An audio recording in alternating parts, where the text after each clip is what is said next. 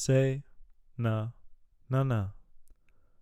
On a doctor's order, say na, na, na. There's a light for you that waits. Na, na, na. Oh mein Gott. Die Auswahl war riesig. 26 Finaltitel, Mega-Songs und du entscheidest dich für diese Katastrophe. San Marino Say Na Na Na. Das absolute Highlight des ESC. Ja, Die perfekte Persiflage auf das, was passiert ist. auf das ganze Event. ESC heißt Eurovision Song Contest, das, was gestern Abend eben wieder stattgefunden hat. Das Ereignis, wo ich eigentlich immer das ganze Jahr drauf warte.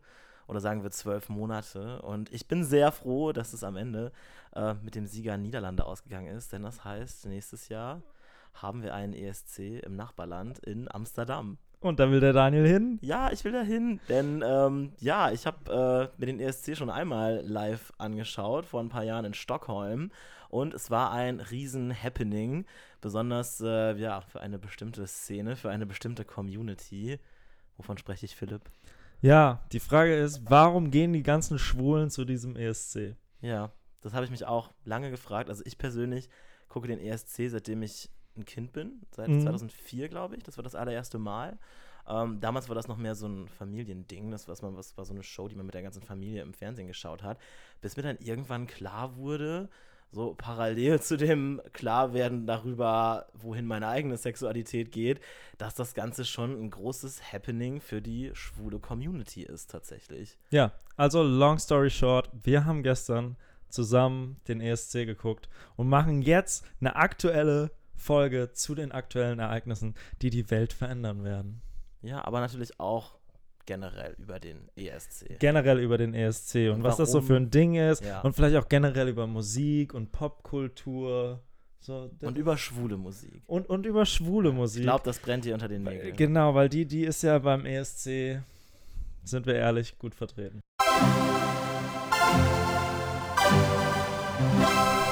Ein Mann Und sein Homo.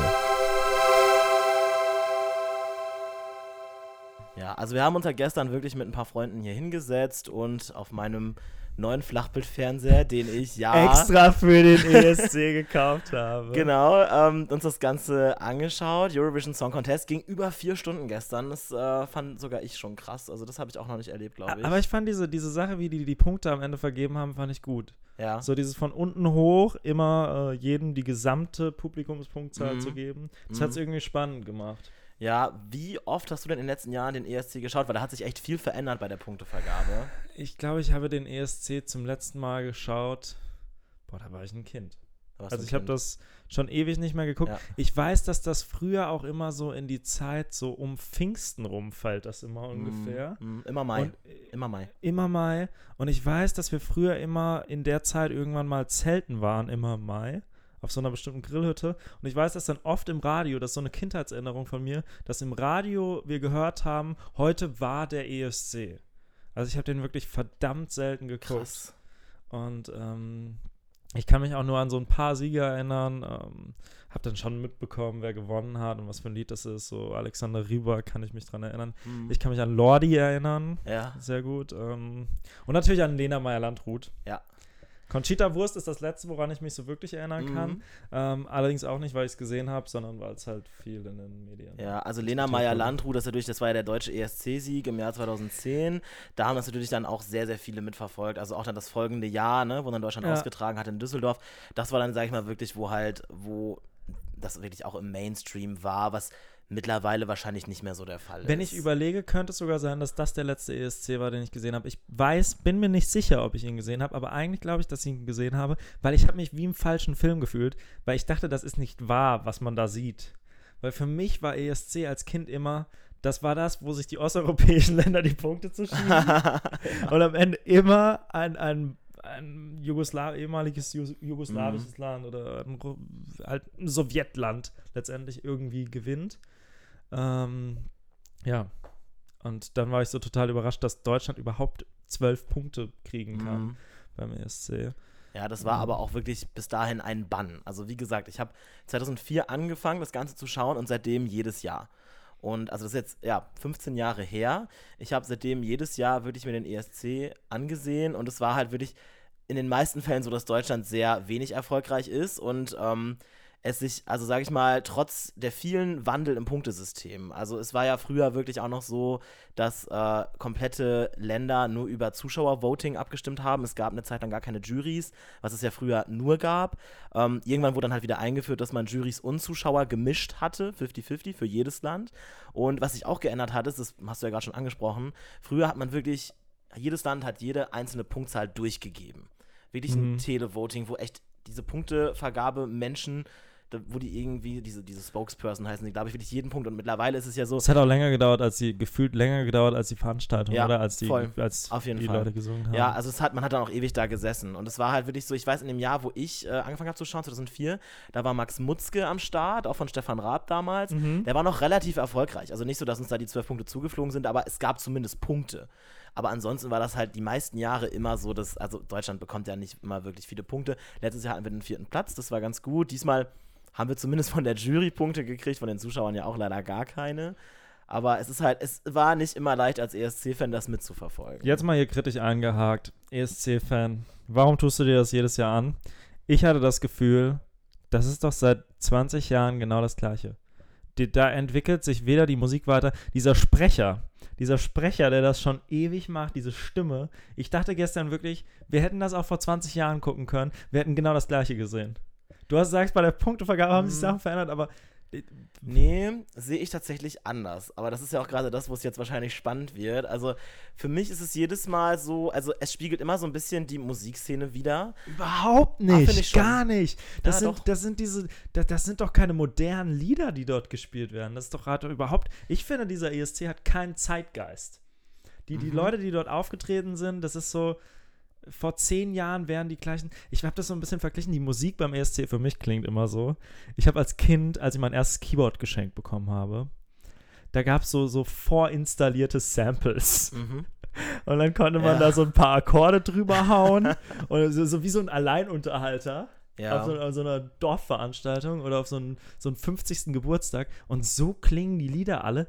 Klar, dann die einen versuchen tendenziell in die eine Richtung zu gehen, was dann aber auch ganz schnell super peinlich werden kann. Ich finde, wenn die, wenn die dann in eine alternative Richtung gleiten wollen, dann kann es auch schnell peinlich werden. Aber, Aber ich finde, es muss, also es ist, ich, ich meine jetzt, also Musikszene, okay, aber ich meine, ich meine es halt nicht, es ist nicht Mainstream, das auf jeden Fall nicht. Es ist, es ist abseits vom Mainstream. ich finde, es ist Musik angeht. Mainstream mit einem leichten Musical-Charakter. Ja, aber ich glaube, das ist genau der Punkt, eben dieses, dieses Show-Ding. Dass einfach auch viele aus dem Auftritt einfach auch so eine Show machen. Dass es auch teilweise sehr extravagant ist, von den Kostümen her, von vielen Auftritten.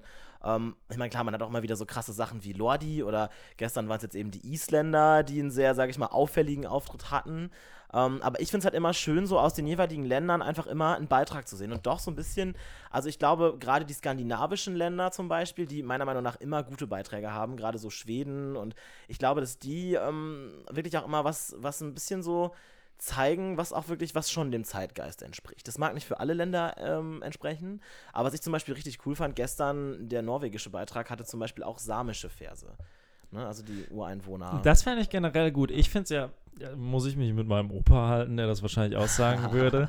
Ich, ich finde ja wirklich, ich fände es gut, wenn alle in ihrer Sprache singen würden. So wie es früher auch Finde war. ich, find ich gut. Das war ja auch lange die Äh, Regel. zu, zumal ich, äh, zumal es natürlich unfassbar peinlich ist, wie manche Leute da die englische Sprache singen. so, was es dann auch so ein bisschen trashig wirken lässt. Mhm. Zum Beispiel das, was ich eben vorgelesen habe, dieser wunderschöne San Marino-Beitrag. Nochmal Shoutout an Ja. sehr hart mit Say Na Na Na, der Party des Jahres. ja, also, Äh, d- d- das ist ja dann auch teilweise peinlich, wie das Englisch von den Leuten klingt. ja, aber ich sag mal, die, die Lieder, die noch in Landessprache sind, fallen dann natürlich auch direkt auf. Also ich meine, Italien und Spanien sind meiner Meinung nach zum Beispiel Länder, die fast immer in der Landessprache singen oder zumindest teilweise. Und Slowenien hat ja gestern auch in der Landessprache gesungen. Ich finde das dann auch, auch wirklich, also muss ich dir zustimmen, finde ich auch echt cool. Klischee habe ich gestern schon gesagt, Italiener und Spanier sind natürlich auch nicht die besten englischsprachigen Länder. Ja, gut, das würde ich denen jetzt nicht so unterstellen. Ich habe es auch schon, schon anders Ähm. äh, erlebt. Was ich auch witzig finde, ist, dass die Franzosen wirklich konsequent Ihre, Punkte auf Französisch geben. auf Französisch. Aber ich meine, es ist halt auch ein Wettbewerb, der von jeher, ich meine, der allererste ESC war in der Schweiz. Meine, meine, meine ähm, Eltern sagen auch noch nach wie vor dazu Grand Prix Prix Genau. de la... Es war halt immer de la Ch Grand Prix Eurovision de la Chanson. So hieß es damals. Ja, Jedenfalls, Grand Prix sagen meine Eltern auch. Es war halt immer so eine französisch-englische Veranstaltung. Es, es, es ist ja auch so, dass die Moderatoren das in zwei Sprachen oder teilweise drei Sprachen machen. Viele nehmen die Landessprache noch immer so ein bisschen mit rein. Ne? Hebräisch war es dann eben gestern. Boah, wäre voll lustig, wenn das, wenn es dann, wenn es dann, weil es so viele Sprachen sind und das Einzige, wo man das kennt, dass man eine Moderation oder eine Sache in mehreren Sprachen macht, ist eigentlich vom Papst. Ja. Stell dir mal vor, der Papst würde den ESC moderieren Ja, in allen Sprachen, ne? Sprachen Ganz viele nacheinander. Sprachen. Das ja. ist äh, meine Ja. Ich fand das halt auch so wunderbar, dass das, wo das in Deutschland war, halt 2011, dass Anke Engelke auch mit untermoderiert hat, weil sie ja einfach Native Speaker ist in Englisch, Französisch und Deutsch.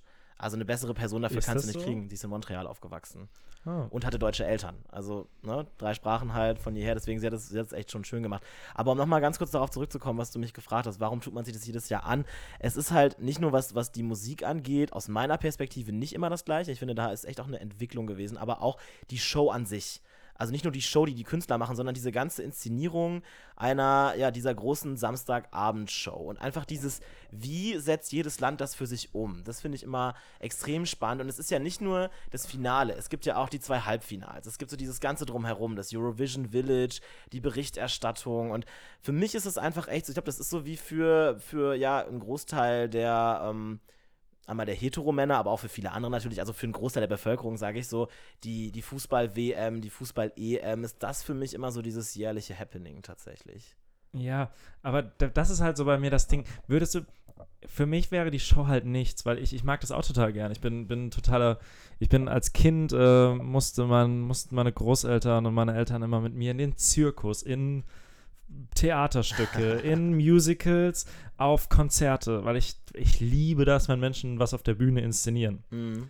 Aber ich finde, das ist halt beim, beim ESC für mich ist es sehr. Meine Lieblingsband zum Beispiel, ich gehe gerne auf Konzerte, die machen das auch sehr gut. Da geht es auch sehr viel um Inszenierung. ja. Aber das ist irgendwie alles so ein bisschen, meiner Ansicht nach, das ist irgendwie tiefgründiger, da wird irgendwie der, der, moderner. Ja. Und, und beim ESC ist vom Text bis zur Musik, bis zum Bühnenbild viel abgedroschen und viel sieht so trashig, billig aus. Findest du echt? Ja. Also ich finde, teilweise haben die wirklich moderne Bühnen, meiner Auffassung Ja, die haben moderne aber Bühnen von der Technik her, ja, aber Von der Aufmachung meinst du? Die Aufmache, vom- ja. Und ja, ja, es ist, es ist halt so ein bisschen so dieses, dieses, doch dieses klassische Fernseh-Event irgendwie. Das meinst du damit, glaube ich. Ja, das ist ja. So, was man sich von früher, also diese, diese großen Shows eben so, ja, aber die Texte haben ist- meistens immer die gleichen Mm. Aussagen. So, Mm. ja, so, so, so. ja, aber jeder, jeder ESC, jeder ESC hat ja ein Motto. Erinnerst du dich, was gestern das Motto war? Boah, nee. Dare to Dream. Ah. Das war gestern das. Also Und mein, das, äh, das geht raus an alle Leute, die in Westjordanland auf der Straße sitzen und. Jetzt wird es wieder politisch. Ja, nee, aber Nein, das wird ja, nicht politisch. fand ich, aber fand ich, fa- fand ich halt, ich meine, ich finde es generell ist es ja eigentlich auch was, was nicht politisch sein soll, der ESC, und das finde ich auch Mhm. gut vom Gedanken her. Ähm, ich war auch dagegen, also zum Beispiel als ähm, so viele Leute auch zu dem Boy- Boykott äh, aufgerufen haben, weil eben Israel den ESC austragt. Ich meine, wer halt gewinnt, trägt es eben im nächsten Jahr aus. Mhm. Und ähm, auch, ich meine, auch wenn halt in Liedern, das war vor ein paar Jahren bei der Ukraine zum Beispiel, dass da schon so eine politische Botschaft in dem Lied, was dann auch gewonnen hat später, transportiert wurde, finde ich halt eher kritisch, weil das halt da eigentlich nicht so seinen Platz haben sollte. Okay. Und ähm, ich meine, gut, gestern hat sich dann doch auch ab und zu dann ja eingeschlichen, wie man gesehen hat.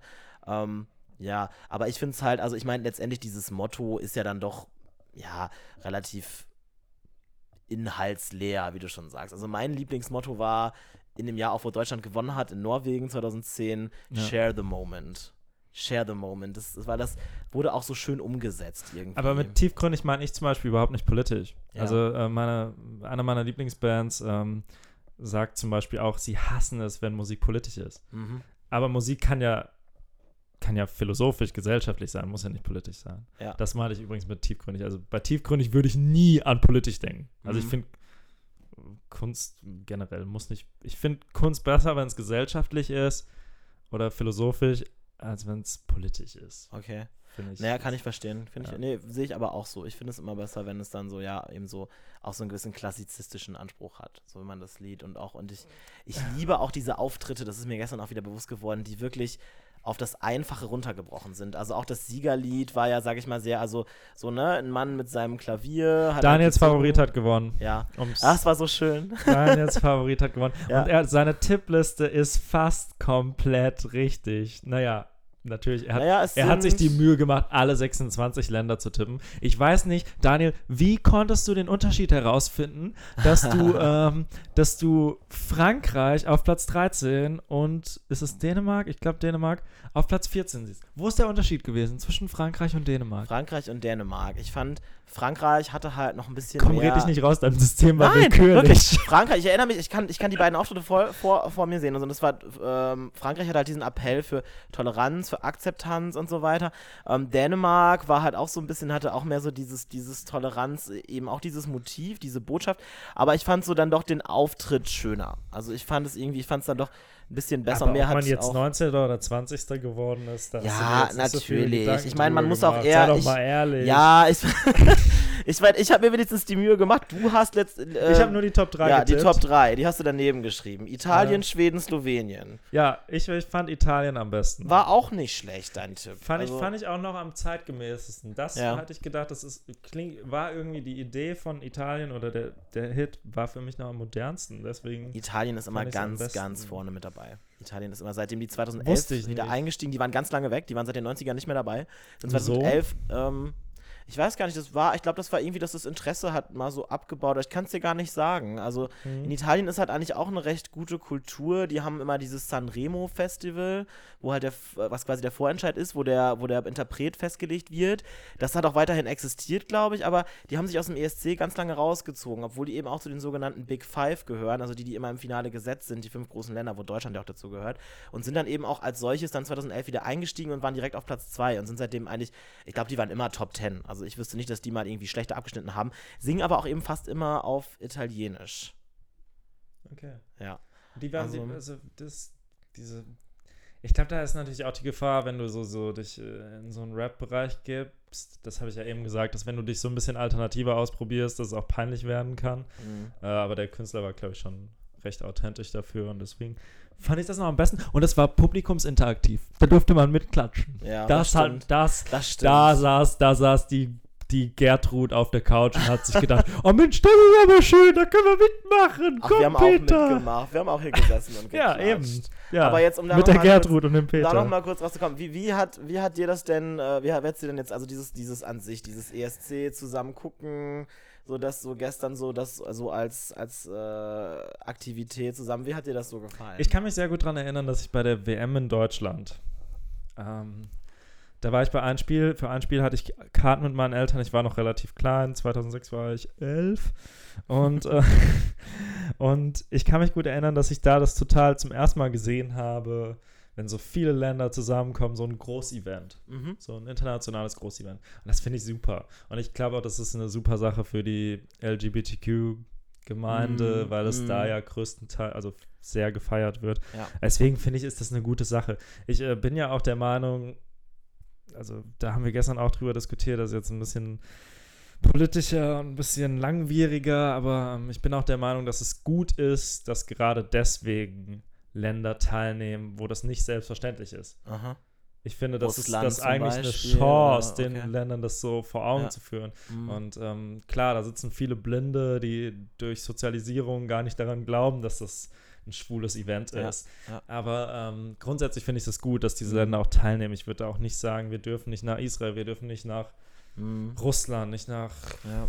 Weißrussland, die Also, letzte ja. Diktatur Europas. Ja. Also das, da bin ich eher anderer Meinung. Aber äh, das finde ich alles super. Aber es ist halt einfach so. Ich, ich frage mich immer, ist, ist, ist der Wettbewerb eigentlich so manchmal zwischendurch, äh, wer kann die Töne am längsten halten? So die Gesänge, die alle so langgezogen, theatralisch sind. Und das ist für mich halt nicht so. Da- Das wäre jetzt nicht das. Aber es gibt ja auch einige fetzige Nummern. Also ja Fetzige nicht- Nummern. Ja, gestern die fetzige Nummer. Welches Land war das? Äh, mit diesem, wo, wo Bill Kaulitz Rammstein gesungen hat. Island. Das war Ja. Island. Dieser, dieser Ja. was, ja, das fiel mir da ein. Sah, sah aus wie Bill Kaulitz, der Rammstein singt. Da magst du vielleicht nicht so ganz daneben liegen, aber ich meine, sowas bleibt halt einfach im Kopf. Und ich meine, das ist, glaube ich, ein Problem, was Deutschland hat. Wir haben oft so nichtssagende Beiträge.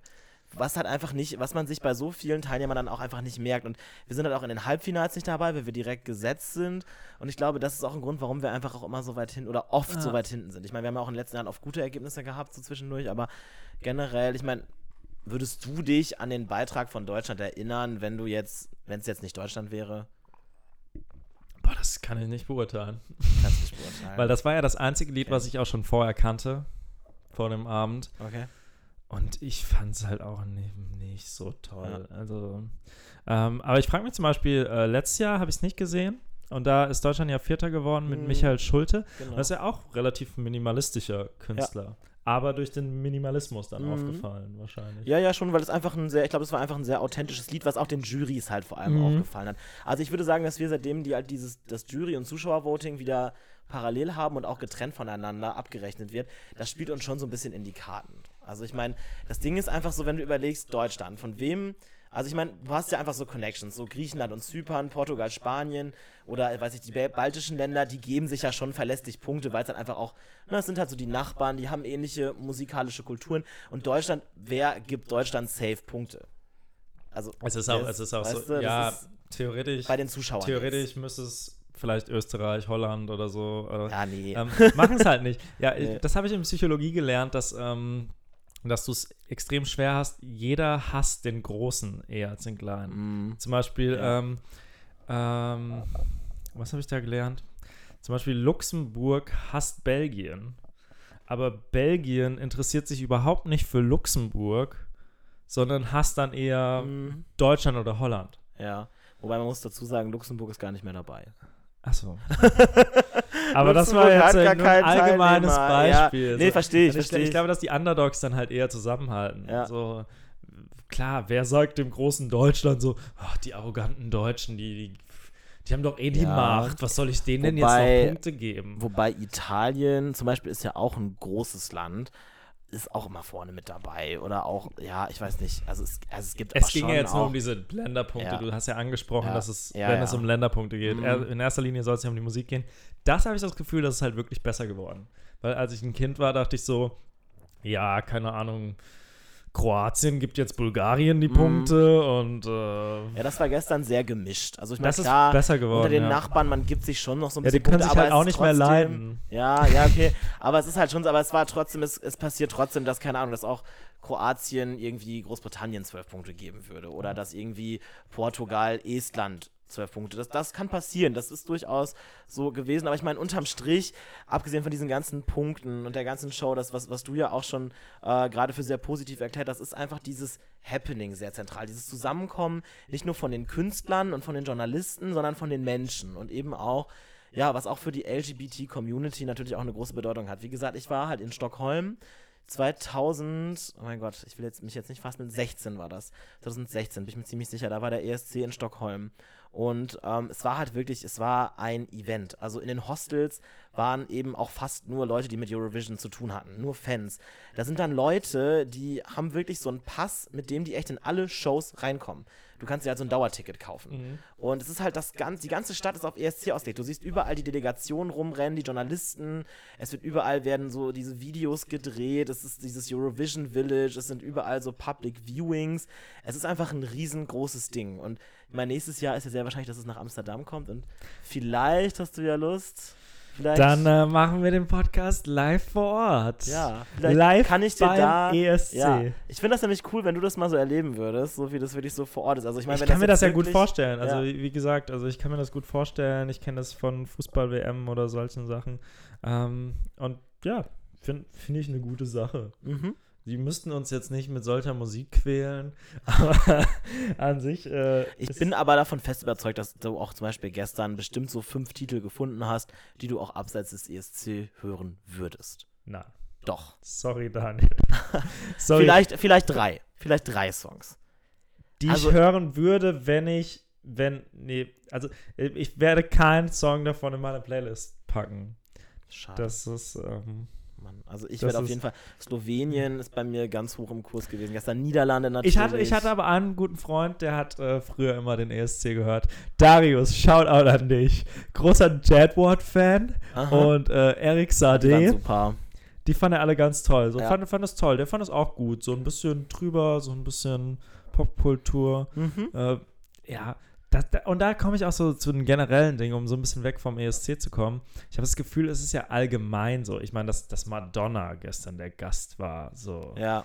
Das, äh, ich habe den Auftritt nicht so genau mitbekommen. Soll ja richtig scheiße gewesen sein.